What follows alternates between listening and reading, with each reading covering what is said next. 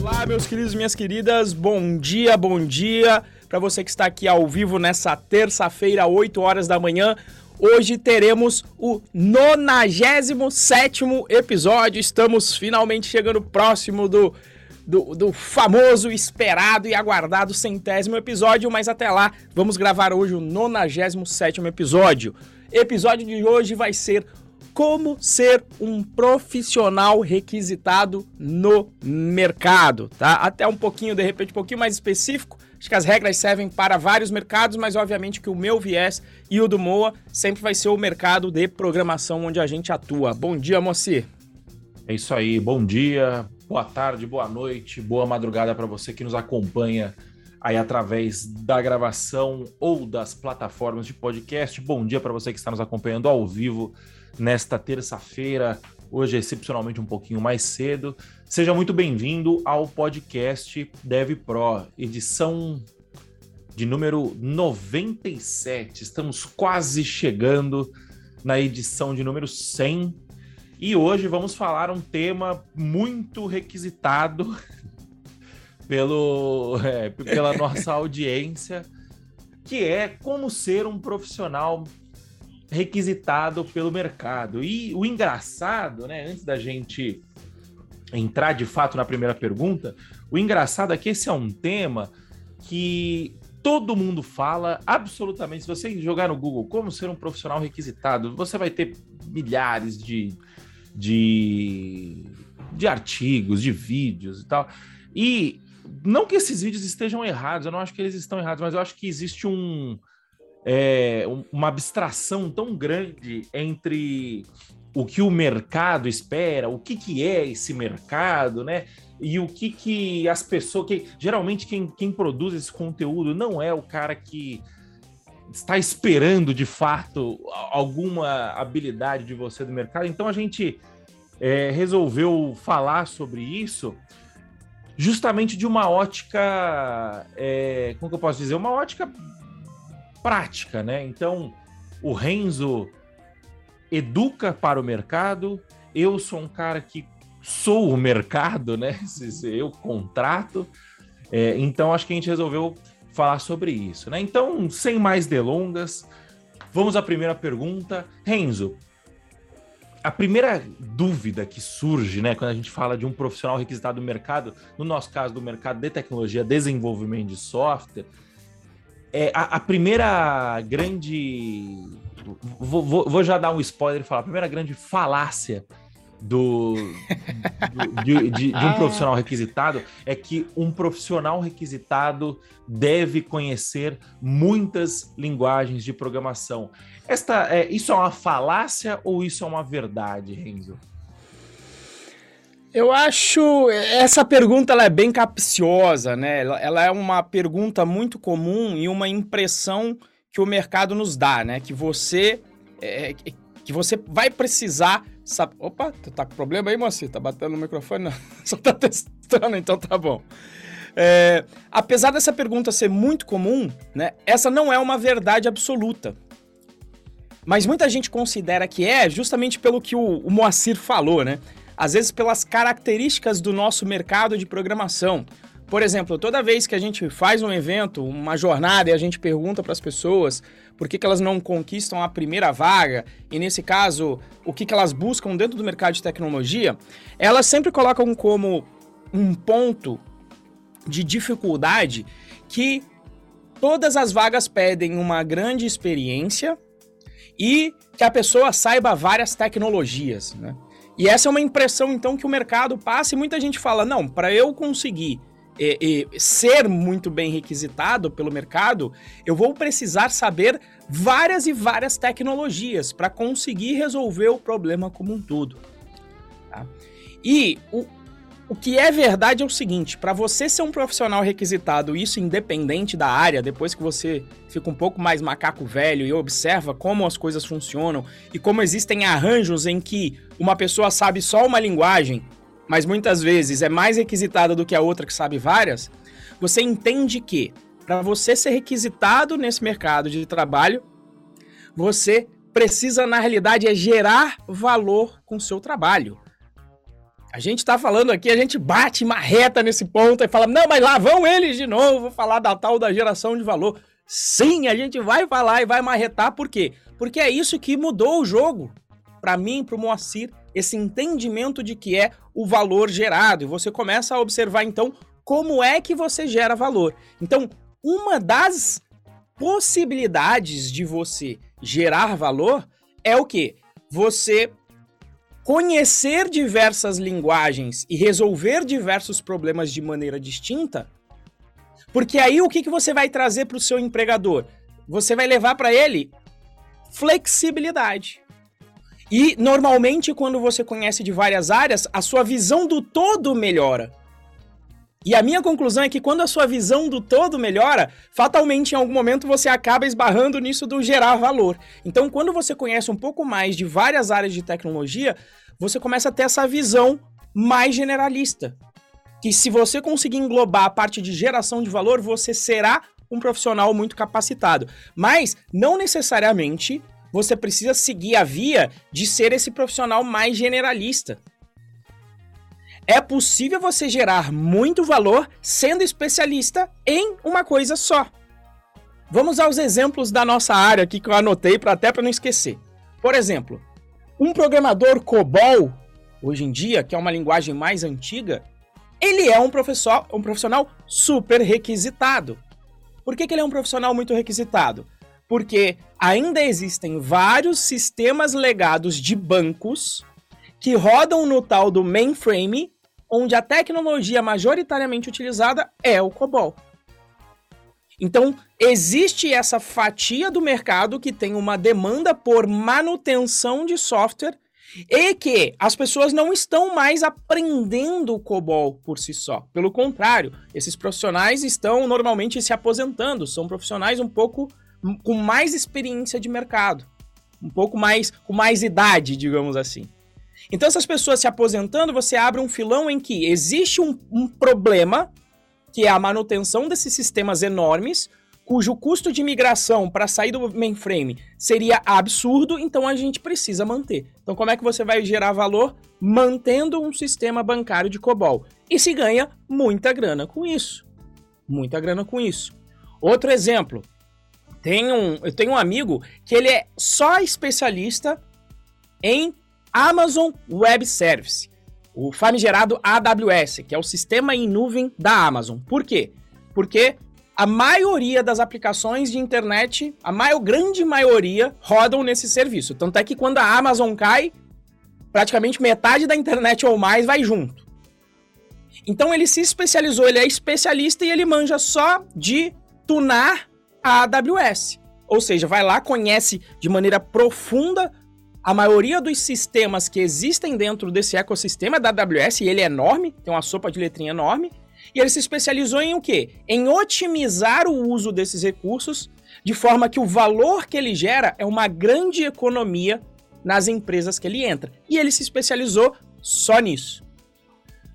Para não ficar também só em, nossa, mas ele está falando AWS, COBOL, coisas muito muito complexas de fazer, eu não me lembro qual foi o episódio do podcast que a gente falou sobre o PHP, WordPress. O, o Moa falou que a gente usa como o PHP mais, mais para o ponto de vista de usuários. Então, eu conheço uma outra pessoa que pegou o WordPress, que é simples de mexer, mas ele se especializou no WordPress para conseguir criar sites institucionais de maneira muito rápida. Ele foi automatizando todo o processo para conseguir, de repente, gerar um site institucional em coisa de duas a três horas. E aí, qual foi o foco dele? Em angariar os clientes que têm a necessidade dessa criação desses sites institucionais. Vários deles. Então, ele ganha um pouquinho de um volume grande e consegue colocar uma boa grana no bolso. Então, esses são exemplos de pessoas, só daqui da área, só os que eu consegui pensar, mas que já são três, em que você tem especialistas que são altamente requisitados por conta do valor que eles geram, seja pelo conhecimento que não tem tanto assim no mercado sobre COBOL, seja por otimização de AWS para gerar economia, seja por agilidade no atendimento na produção de um site institucional através do uso do WordPress. Então, pessoas que eu conheço e que não sabem várias linguagens, tá? Em particular, o do WordPress só sabia realmente PHP e barra WordPress, mais nada, mas que ele é altamente requisitado por conta do valor que ele gera na agilidade, do, da, na agilidade da prestação de serviço que ele, que ele entrega. E aí, meu querido Moa? E você, meu querido? Eu fui, fui anotando algumas coisas, né? A, a pergunta acaba abrindo gancho para vários assuntos, né? Como sempre, a gente falando de geração de valor, e, e, eu acho que o grande problema, quando a gente fala de geração de valor, é a abstração. O que, que é gerar valor? Né? O que, que é gerar valor? É, geralmente, eu tava, vou fazer um, um gancho aqui. Eu estava assistindo uma aula outro dia no YouTube, apareceu para mim, do nada, um cara que chama Professor Rock. Você já ouviu falar desse cara? H-O-C. Ele fala sobre Rapaz. geopolítica. E, ah, tá. e assim, é. São aulas que ele tem no canal dele, mas é bem leve, sabe? Ele, ele explica bem didaticamente, então dá para você consumir como entretenimento, que é o que eu faço, né? Não muda nada na minha vida saber sobre geopolítica. E, e aí, ele estava falando muito sobre, sobre contexto, né? Ele estava ele tava falando um vídeo sobre poder e, e explicando, né? Destrinchando o que é o poder, né? E ele falou que para você ter poder, você tem que ter contexto.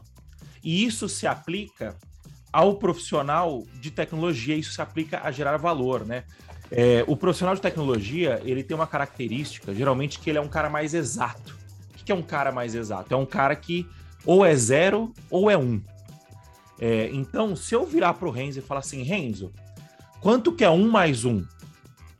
O Renzo não vai responder para mim, depende. Porque um mais um, acho que imagina que até tem algum contexto, né? Mas um mais um vai ser sempre dois em 90, em, na matemática básica que todos nós aprendemos na escola, um mais um vai ser sempre igual a dois. Então, quando você, quando eu pergunto pro Renzo, Renzo, um mais um, quando é um mais um é igual a dois, o Renzo vai, o Renzo não vai falar depende, ele vai falar ou sim ou não. Por que, que eu tô falando isso? Porque quando a gente vem e fala assim, tem que gerar valor, não existe uma resposta certa para o que é gerar valor. Para você responder o que é gerar valor, você precisa de algo chamado contexto. Então, por exemplo, na Python Pro, a gente, antes de colocar o WordPress para fazer os sites da jornada, o site institucional do, da Python Pro, entre outras, entre outras aplicações, a gente usava o nosso próprio sistema que era feito em Django para fazer isso. E dava um puta trabalho toda vez que tinha que fazer um, um site novo.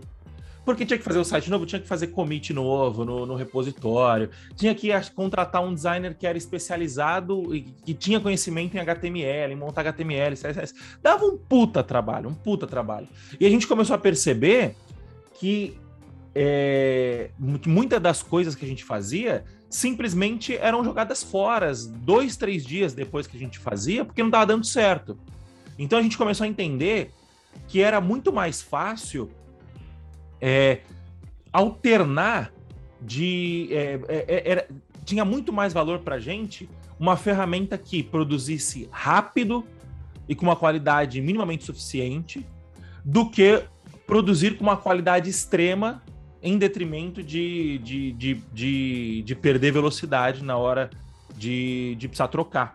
E aí eu virei e falei assim, bom, beleza, vamos colocar um WordPress aqui então, porque o WordPress tem um plugin que chama Elementor, e nesse plugin, você consegue fazer, você consegue arrastar os elementos e montar a página. Então qualquer leigo consegue montar a página.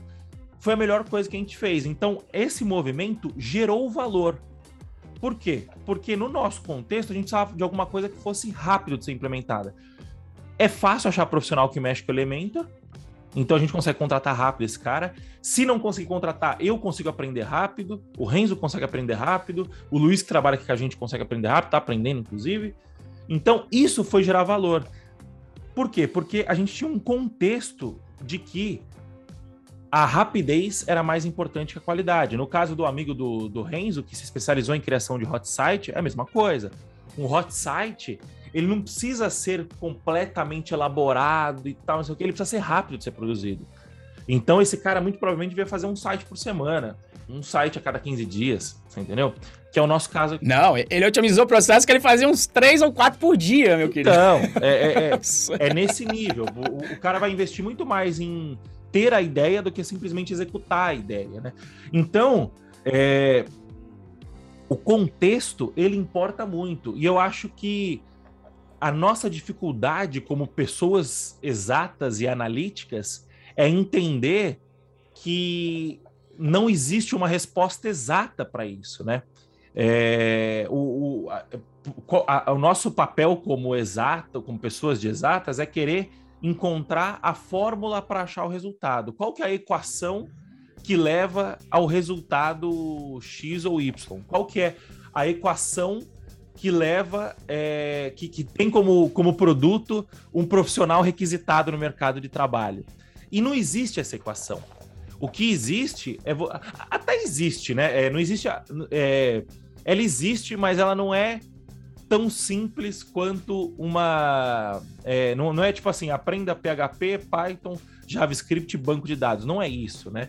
É, a gente até vai falar disso um pouquinho mais para frente, mas num contexto geral, essa equação não existe, porque o profissional que gera valor para Python Pro, é, muito provavelmente não vai gerar valor para IBM, por exemplo, ou é, não, não vão ser as mesmas habilidades é, que vão fazer um profissional gerar valor para Python Pro e para IBM ao mesmo tempo. As habilidades são, o conjunto de habilidades é diferente. Então, quando a gente pergunta o que, que um profissional é, requisitado no mercado deve aprender, se ele deve conhecer muitas linguagens, como o Renzo bem falou, isso é uma pergunta capciosa. Por quê? Porque depende de qual mercado esse profissional está sendo contratado. Eu sou um profissional que eu trabalho com internet desde sempre. Eu sou um profissional de tecnologia que trabalha com internet. Eu tenho habilidades em programação e marketing hoje em dia. Vendo um pouquinho, tá? Um pouquinho de administração de, de empresa, mas no geral, meu carro-chefe é programação seguido de marketing. Se eu for contratado para uma indústria de petróleo, eu não vou conseguir usar as habilidades que eu tenho hoje. Eu vou conseguir usar algumas delas muito mais para aprender outras habilidades que supram essa, essa nova demanda da indústria de petróleo, por exemplo, como é, do que as habilidades que eu tenho hoje. Tipo, ah, não, beleza, eu sei eu sei gerar lead a um custo baixo, né? Isso, isso é um termo de marketing. O cara da indústria de petróleo tá cagando andando para isso, ele vai precisar de outra habilidade, né? Então eu acho que são esses pontos, né? E respondendo à pergunta, se um profissional requisitado deve conhecer muitas linguagens, na minha opinião, ele não deve conhecer muitas linguagens, mas sim ele deve ter a habilidade de aprender várias linguagens, né? De, de, de não de aprender, mas de ser proficiente em várias linguagens. E isso a gente está falando de um profissional sênior, né? Se a gente estiver falando de um profissional júnior ou estagiário, o cara que está buscando a primeira vaga, que é o grande, o grande é, público do, do, nosso podcast, né? Você que está aí do outro lado, eu imagino que você esteja numa situação muito próxima a isso. Não, você não precisa conhecer muitas linguagens, muito pelo contrário. Você sendo proficiente em uma única linguagem, minimamente proficiente, você já vai ter a sua primeira vaga garantida, certo, Renzo? Certo, né? Eu acho que até isso de contexto, às vezes também, que o pessoal, às vezes também quer mirar no mercado como um todo, né? Aí, o, às vezes, o cidadão começa aqui aprendendo Python. Aí ele fala: Não, mas aqui do meu lado tá pedindo vaga Java. Meu, se você pegar esse caminho de novo, você vai ter que percorrer outro caminho diferente de novo. Então, em vez de você procurar o que está todo mundo vendo, você também tem essa habilidade, desenvolveu, aprendeu uma linguagem. Primeiro você tem que eliminar o contexto em que aquela sua habilidade vale, que tem a ver até com a pergunta aqui do Eric Hideck, como é que eu gero valor para aquela vaga. Às vezes você, porque outra, uma coisa é a vaga existe, tá pedindo Java. Aí você olha e fala, putz, eu vou aprender Java para essa vaga. O outro viés é, você já está lá aprendendo Python e você vê essa vaga de Java e você fala, putz, para essa vaga de Java, o custo de eu chegar a gerar valor, porque eu vou ter que aprender Java, vai ser muito alto.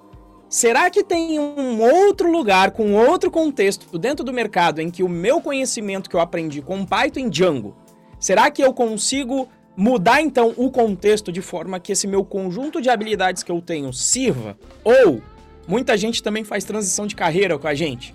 E às vezes a gente fala, aí ele fala: "Ah, mas eu vou ser, eu vou ser newbie de novo".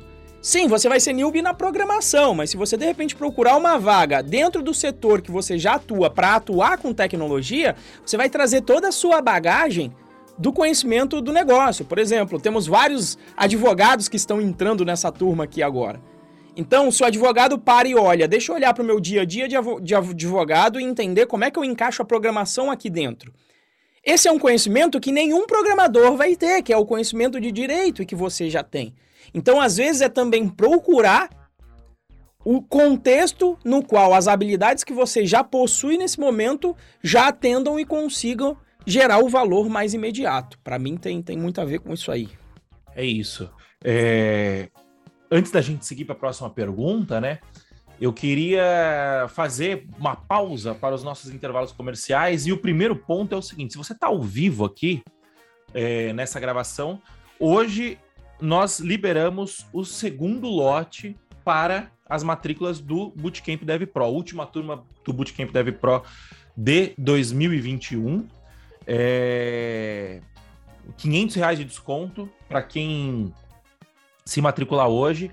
E a gente tem ainda é, uma nova forma de, de pagamento liberada, que é o parcelamento em boleto. Né? Na verdade, não é um parcelamento em boleto, mas sim um financiamento estudantil que te permite pagar parcelado no boleto, tá bom? Então, se você é, ainda não se inscreveu, se, ainda, se você ainda não se matriculou, matricule-se, acesse pythonpro.com.br Não, mentira. Acesse rumaprimeiravaga.com.br que vai redirecionar para a página do, do Bootcamp Dev Pro. A gente não tem uma página, inclusive, a gente precisava fazer uma página é, apresentando o Bootcamp, né? E, ou então chama o Renzo aí no direct, arroba RenzoProBR, me chama no direct, arroba Moacir Moda, que eu te passo o contato do Luiz e você efetua a sua matrícula aí, tá bom? E se você estiver nos ouvindo no Spotify, por favor, é, clique no. Siga-nos no Spotify. Deixe um review cinco estrelas pra gente, que a gente gosta muito é, do review. De um review cinco estrelas, ajuda a divulgar aí, né? Os coraçõezinhos aqui do lado, tem gente já mandando coraçãozinho aqui na, na live, por favor, mande coraçãozinho. E bata um print do, do, do, do seu de você ouvindo aí no, no, no Spotify e é, publique no seu stories, me marca arroba Moda, Marco Renzo, arroba RenzoProBR, e ajude-nos a divulgar, a espalhar a palavra DevPro aí para os seus amigos, para suas amigas e para as pessoas que querem conquistar sua primeira vaga como programador. É... Bom, voltando à nossa pauta aqui, né? Beleza. Só, só, só um parênteses aqui, moço. Só, só um parênteses aqui, ó. A colocação do Luiz Fernando. Em breve estarei participando do Bootcamp, assim que estiver mais maduro na área. É pelo contrário, meu querido. Exato. Você tem que entrar para ficar mais maduro na área mais rápido. Você tem que, ó, ativar isso aí. Você tem que entrando no bootcamp, você vai chegar lá nessa nessa maturidade na área muito mais rápido do que tentar ir sozinho. Quando você vier para buscar maturidade, quem tiver entrado agora já vai estar tá uns já vai estar uns três anos mais maduro que você, porque pegou o caminho ali, né? Em vez de ter que abrir com um facão ali a picada, não, já foi lá e foi justamente buscar essa maturidade, essa maneira otimizada de se gerar valor dentro da área de tecnologia, dentro do bootcamp. Fica a dica aí, tá bom, Luiz? Exatamente, Luiz. Você vai entrar no bootcamp para ficar mais maduro na área e não o contrário tá bom?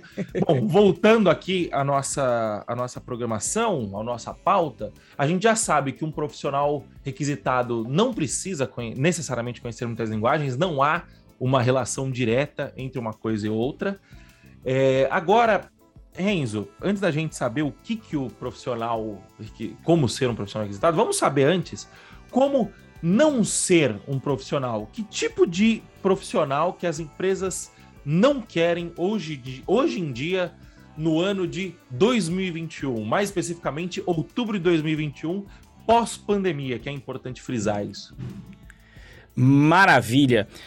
O que eu vejo que as empresas é, cada vez não querem, talvez não digam isso explicitamente, o que elas não querem é o, o famoso empregado. E eu gosto de colocar mais como um empregado tarefista. Tá? E as empresas não dizem isso explicitamente, quer dizer, algumas delas dizem, a Boozer, onde eu conheço bem, elas dizem que não querem esse tipo de perfil, mas as empresas dizem isso de outra forma. Que é a forma seguinte: Precisamos de colaboradores que contribuam com a inovação dentro da empresa. E o que, é a inovação? A inovação justamente é ficar percebendo este mercado e entender quais seriam as possibilidades de melhora em economia, em geração de novos negócios com faturamento. Então isso exige uma criatividade. E o que, que é o profissional não criativo? É aquele tarefista que ele faz o quê? Ele só espera e ele só faz o que é pedido para ele. Por isso que ele é um tarefista, porque ele é orientado à tarefa. Se ninguém passa uma tarefa para ele, ele não tá fazendo nada. Por quê? Porque ninguém passou uma tarefa para ele. E que muitas vezes se confunde também com aquele de não, essa não é a minha responsabilidade. Eu fui contratado para programar. Eu não fui contratado para panfletar, por exemplo. Tá? Estou dando um exemplo, um exemplo real aí que eu passei ultimamente. Né? Então, o problema do tarefista é que ele é muito bom para resolver realmente uma tarefa muito específica, mas para a parte, o grosso de estratégia, de pensamento da empresa, ele não serve. E dentro aqui da área de programação, tem um exemplo muito clássico. Muitas pessoas aqui já. Eh, conheço vários amigos, o Macedinho, na, da época de. Quando ele trabalhava aqui na Getac, ele delegava boa parte do trabalho para indianos. E o indiano ele é conhecido por ser tarefista. Se você pedir para ele colocar a torradeira na água com fio desencapado, ele não vai perguntar o porquê, ele não vai perguntar se é bom, ele não vai te alertar que tem, que vai dar choque. Ele vai colocar a torradeira na água com você lá dentro, se você estiver lá, ele vai colocar. Por quê? Porque foi pedido para ele. E isso, qual era o, o, a questão sobre isso? Se você pedisse, chegou ao ponto de alguém mandar um mock-up de tela desenhado pro indiano, e o indiano fazer um mock-up assim, do jeito que tava, desenhado, com papel de pão, tá? Você fez um, um mock-up assim, fez um quadrado todo mal desenhado, o cara pegou o mockup e realmente colocou na HTML uma figura mal desenhada igualzinho tava no mockup. Então, esse tipo de profissional, ele serve para atender demandas muito específicas e mais simples dentro da empresa.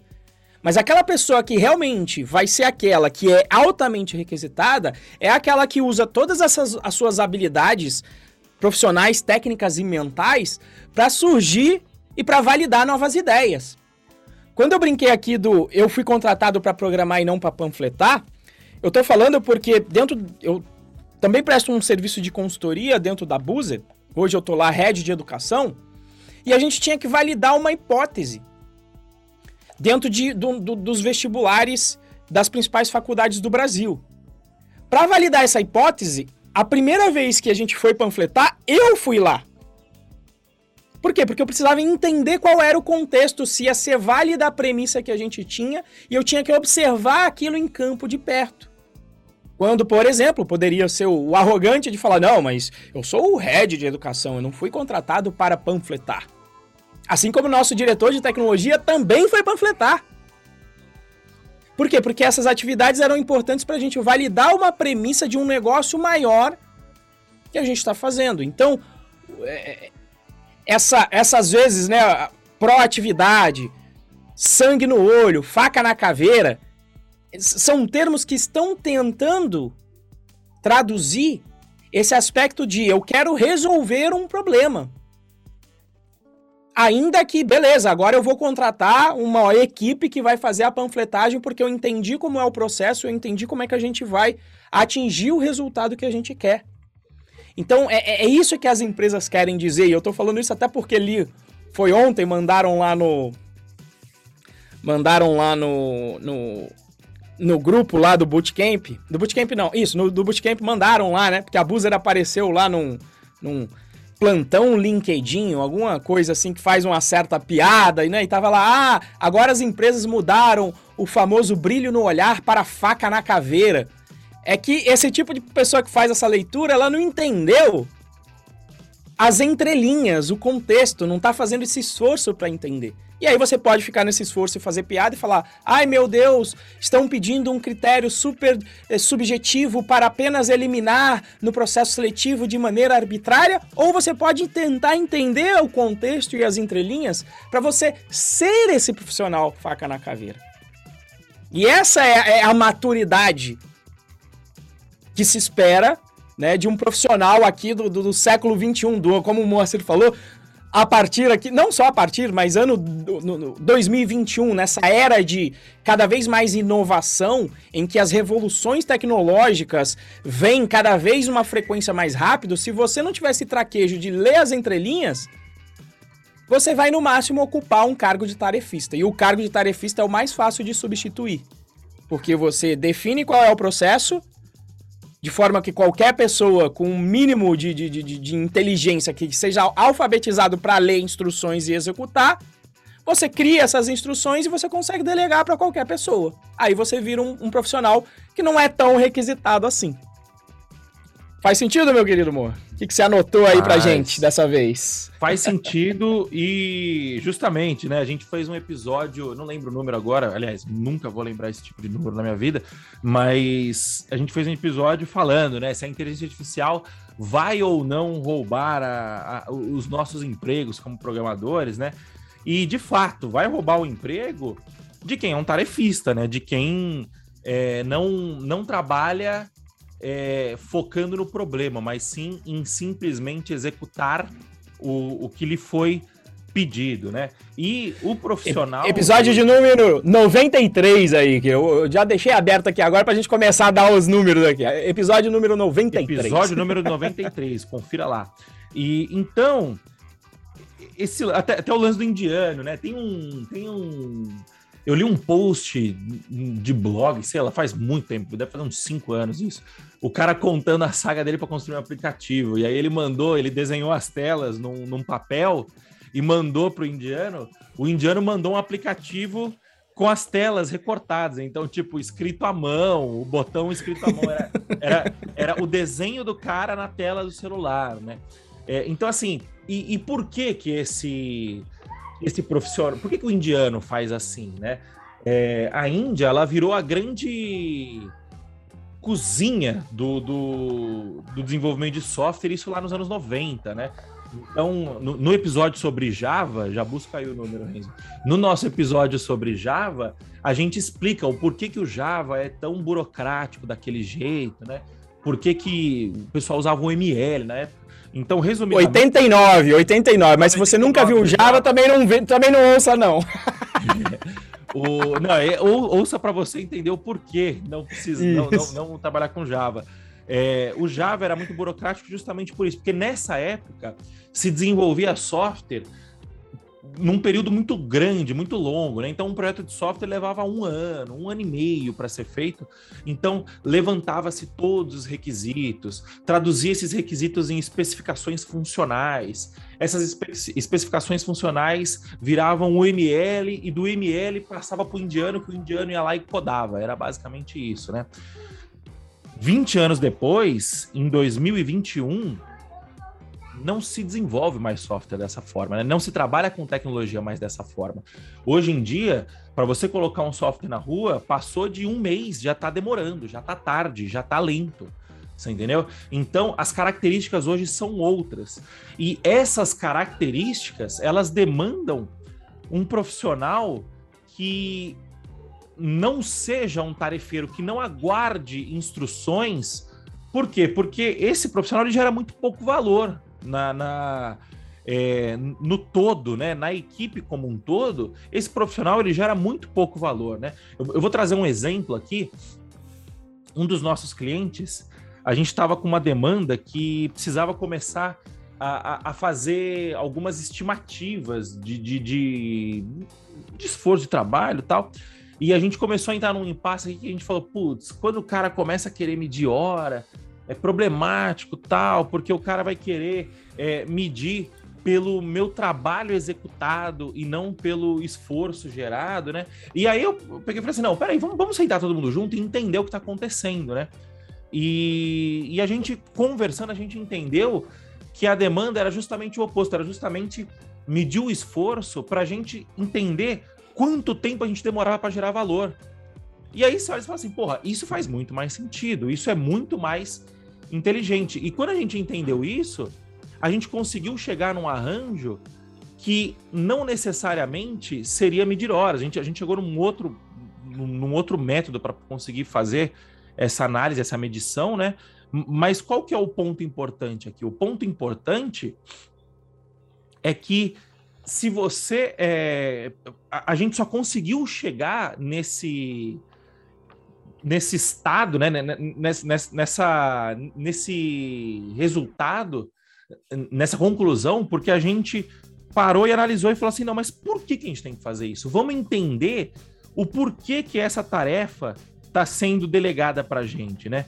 É, isso é muito importante, porque quando você começa a entender o porquê, você para de, de, de colocar o seu lado operacional para jogo, que ele é importante, tá? Não, não, não, não desfaçam do operacional. O operacional é, é tão importante quanto os outros lados, mas a questão é que o operacional ele está ele, ele vai ser cada vez menos requisitado porque justamente o operacional é o trabalho repetitivo e, e, as máquinas estão aprendendo a fazer isso, né?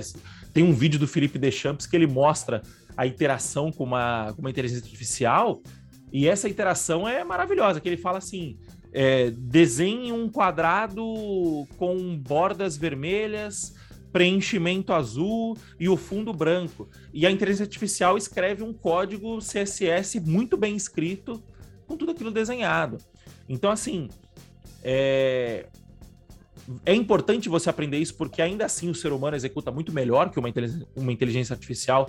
E eu acredito que isso vai demorar para mudar.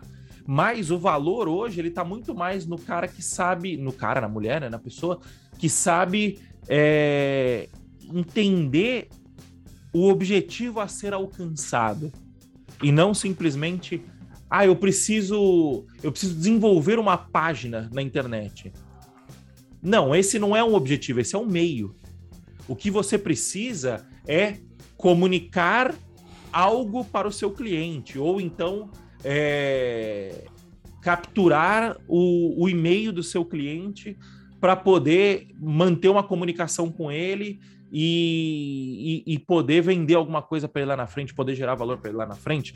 Então, como que a gente faz isso? A gente faz isso. Eu, estava vendo, inclusive, um assunto que não tem muito a ver, eu participo de uns grupos, de alguns grupos aqui. Em um dos grupos, o cara colocou um, um, perfil de um Instagram que o cara era motorista de ônibus. E ele fez um perfil que era fulano motorista. E, e, e o, o, o, perfil do Instagram dele era como se fosse o cartão de visitas dele. Você entendeu? Então, eu sou o fulano motorista, eu tenho mais de 10 anos de experiência, já fiz mais de 9 mil viagens, é, tenho meu caminhão próprio, Aí ele tinha nos destaques os, é, o meu. O, o, esse, essa é a minha forma de, de, de, trabalhar, essas são as dúvidas mais frequentes. Ele fez um, um, uma página de internet no Instagram dele. E se você parar para pensar, é genial isso, porque as pessoas elas estão hoje em dia muito mais no Instagram do que numa página web, né? Muito mais na rede social do que numa página web. As pessoas estão hoje em dia muito mais num celular do que num computador. Então, esse é um exemplo claro de que ele, ele olhou para o problema a ser resolvido, que é o quê? Eu preciso informar para as pessoas sobre como eu trabalho, sobre o modo que eu trabalho. Uma página, um cartão de visita, um WhatsApp, não sei, tudo isso é meio. Vamos parar e analisar, vamos entender quem está do outro lado para entender é, quem, o que faz sentido. Se o cara tá pensando em, em, em, falar com pessoas mais jovens, o Instagram faz total sentido. Se o cara tá pensando em falar com uma galera um pouco mais velha, o Facebook faz total sentido. Se o cara tá pensando em falar com uma galera, com uma pessoa mais enterprise, uma pessoa de empresas, né?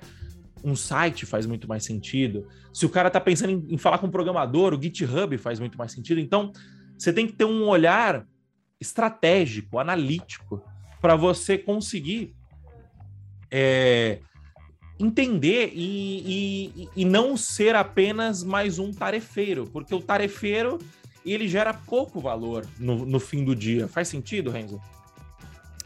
Com certeza, com certeza. É, já resolvemos, a gente já sabe é, qual o tipo de profissional que as empresas não querem. Eu já dei um spoilerzinho aqui, né? Mas, Renzo, vamos oficializar agora. Como ser um profissional requisitado pelo mercado? Responda a pergunta que dá título a este episódio deste podcast. Maravilha, isso aí já foi respondido com aquele termo, né? Você tem que ter o pensamento do bom garçom. Aquele que serve e está de olho no próximo, como é que eu sirvo o meu cliente melhor, como é que eu, que eu, que eu o sirvo da maneira que ele, que ele quer e que ele gosta. Eu acho que é aí que está a grande sacada. Que é praticamente o contrário, que a gente já meio já falou do contrário, mas também falou como gerar esse valor. Que é o quê? Você olhando sempre, você está sempre de olho no resultado a ser gerado. Quer dizer, quando eu, eu fui panfletar aqui nesse caso, o que, que eu estou querendo? Eu estou querendo validar uma proposta maior de um programa de formação que a Boozer quer fazer no ano que vem. Então eu dou de olho sempre nesse resultado. Ah, o que, que vai ser necessário para fazer um programa de formação? Bom, a gente vai ter que arranjar esses candidatos com alto potencial, então vamos, vamos procurar nos, nos melhores vestibulares do, do país. Será que esses candidatos vão querer vir? Como é que eu faço a vaga ser atrativa? Como é que eu faço o processo seletivo disso? E não necessariamente eu preciso saber tudo. Mas eu sei qual é o resultado a ser gerado. São, serão 50 pessoas começando no ano que vem e entrando, a grande maioria delas entrando para o quadro de funcionários desenvolvedores, de colaboradores desenvolvedores dentro da Boozer. Esse é o resultado esperado. É o problema da dor da mão de obra que não se encontra da mão de obra qualificada. Então, como é que eu vou resolver esse problema? Dessa maneira, vou procurar pessoas com grande potencial de aprendizado, vou oferecer um curso de qualidade, tenho que fazer um processo seletivo para conseguir selecionar as melhores pessoas. Então veja que toda a engenharia feita é de trás para frente. É, qual é o problema que eu quero resolver? Quais são as premissas para resolver esse problema e como é que eu vou validar? E dentro dessa jornada, muita coisa você não vai saber. Como, por exemplo, eu não sou um especialista em processo seletivo. Mas não tem problema, eu fui caçar quem é o especialista para trazer e falar: você resolve essa parte aqui do processo seletivo para gente, esse é o problema que eu quero resolver. Então, juntar essas peças para se resolver um problema, isso gera bastante valor. Porque passa a ser não só uma questão de como eu consigo executar, mas como que eu consigo também contar com todas as minhas habilidades, incluindo as sociais, para fazer contato com uma pessoa, para entender o processo com o qual ela resolve um determinado problema. Se eu fosse um tarefista, a única coisa que eu ia conseguir fazer, ia falar, vamos pegar o mesmo material que a gente faz no Python Pro do mesmo jeito, vamos aplicar do jeito que é aqui dentro da Boozer, mas dentro desse contexto, não faz sentido seguir nesse modelo, porque essa solução de caixinha pronta não vai atender o meu cliente. É igual o cliente está lá querendo ser. ser o, o cliente está lá, carnívoro, gosta de churrasco, e você está tentando empurrar um sanduichinho vegano sem graça para ele. Sem carne, sem nada. Você tá falando, não, mas tá aqui, eu sei fazer o sanduíche vegano, mas o cara tá falando, mas eu quero churrasco. Entendeu? Então, e vice-versa, tá? Vice-versa. Você tá lá com o vegano querendo, querendo a coxinha de jaca dele? E você tá tentando empurrar a coxinha de frango porque você sabe fazer coxinha de frango. Ou você busca o, o, as pessoas em que a coxinha de frango vai gerar valor, quem gosta de coxinha de frango, né? Ou você se adequa aos clientes que você tem. Se forem veganos, você vai fazer coxinha de jaca. E se você não souber fazer, você vai procurar quem faz, vai resolver esse problema. Né? Um outro exemplo um outro exemplo é, clássico que eu lembro foi quando eu fui trabalhar em uma, em uma empresa. É, você falou que a DOTS não existe mais, o, o, o Moacir? Eu me lembro quando a gente conversou sobre isso, a DOTS não existe mais. Eu, eu não sei. Eu acho que não fui não. Então tá. Mas enfim. É, não, acho que ainda existe. Tá lá o site. Então ainda existe. Então, enfim, eu me lembro que uma época eles estavam querendo migrar para Python. Então, de novo, é aquilo que o Moacir falou. Não, mas espera aí, por que, que você está querendo migrar da tecnologia que você tem, que era C Sharp, você está querendo ir para Python? Eu perguntei o porquê. Por quê? Se eu, sou, se eu tô na visão do tarefista de novo, eu falo, que maravilha, ele quer mudar para Python, eu tenho o curso de Python, então eu já fico feliz e falo, beleza, toma aqui um curso de Python. Mas eu queria entender o porquê. E ele me falou: não, é porque a gente gasta bastante com a licença hoje de Microsoft, em particular do SQL Server. Então a gente vai fazer uma mudança para sair do C Sharp, para na realidade o objetivo e o problema que ele queria resolver era o alto custo das licenças de SQL Server. E aí eu entendi o problema e falei, beleza, vamos começar aqui aprendendo a parte do Python, mas já visando nessa transição para um banco de dados novo. E quando eu estava no curso, eu me lembro da visão de um tarefista, que inclusive pediu demissão umas duas semanas depois, curiosamente, né? Que ele, eu me lembro quando começou lá o curso, que a gente estava estudando Python, e eu falei, olha, a ideia é trocar aqui o banco de dados. O tarefista falou, nunca esse banco de dados vai ser trocado. Porque o trabalho vai ser muito grande. Ou seja, a visão do tarefista sempre é em medir trabalho, nunca é em medir resultado. E aí eu lembro que eu falei, eu falei, quem aí tá com tá com. ganha um milhão de reais por ano. Aí a galera ficou meio sem entender. Eu falei, por quê? Porque se você pedir um milhão de reais e falar que vai fazer essa migração, a empresa vai pagar tranquila, porque o valor que ela paga de licença, quando eu fiz as contas, inclusive, dava muito mais que isso. Então essa é, é, é o que a gente chama, é o que a gente quis e tentou traduzir no nome desse podcast com um Dev Pro. Né? A gente, eu me lembro daquelas épocas, né, Moacir? Desenvolvedor malandro, desenvolvedor Sim. esperto. Só que tudo ficava meio pejorativo, porque não é uma malandragem no sentido de passar a perna nos outros. É mais numa malemolência, numa malícia de entender o contexto para melhor atender o cliente. Né? Então, é, é, não tem jeito. Se você quer ser um profissional requisitado e por conta de ser um profissional requisitado, ter o potencial e a probabilidade de aumentar mais os seus ganhos, você vai ter que se conectar com esse valor gerado. Você sempre vai ter que olhar mais para o outro em conjunto com você olhando para dentro ao mesmo tempo. Então é um jogo em que você tem que estar de olho, por isso que é o contexto importa. Você vai ter que avaliar o outro e as suas necessidades, vai ter que olhar para dentro e as suas habilidades e vai ter que bolar a solução que mais gera valor dado esse contexto. Faz sentido, querido Moacir? E você aí? Faz sentido. Eu concordo com tudo que você falou. Eu, só vou fazer um, uma sugestão para uhum. gente vir um pouco mais para a prática, né? Porque senão sim, sim. Acaba, continua ficando muito no abstrato. E olhando hoje, o que, que o que, que eu acho que é um profissional. É, um bom profissional iniciante, né? Que é o nosso, que é o nosso público-alvo. O que, que um bom profissional iniciante tem que fazer para ser requisitado pelo mercado? Cara, para começar, se você souber uma área, uma linguagem e um framework, você já vai passar, você já vai corresponder a, sei lá, 80% do, do, dos, dos processos seletivos, do que os processos seletivos buscam hoje em dia. Se você tiver estrutura de dados afiada, lógico, que é algoritmo de programação. Afiado não digo, mas tipo assim, feijãozinho com arroz básico, se você souber um, um bom feijão com arroz nisso, aí você vai atender 90% das empresas. Se você souber modelagem de banco de dados, aí você me liga que a gente te contrata aqui na Codivance. Então, eu acho que resumindo, um bom profissional hoje, iniciante, ele sabendo o, o básico de é, algoritmo e estrutura de dados, é, modelagem de banco de dados, modelagem de dados, né, no geral, tipo, saber, saber armazenar uma informação no banco, né, da, da, melhor forma possível. Banco estrutural, estruturado, viu? Não, não cai nesse é. papo de NoSQL, MongoDB. Você, no começo você não precisa disso.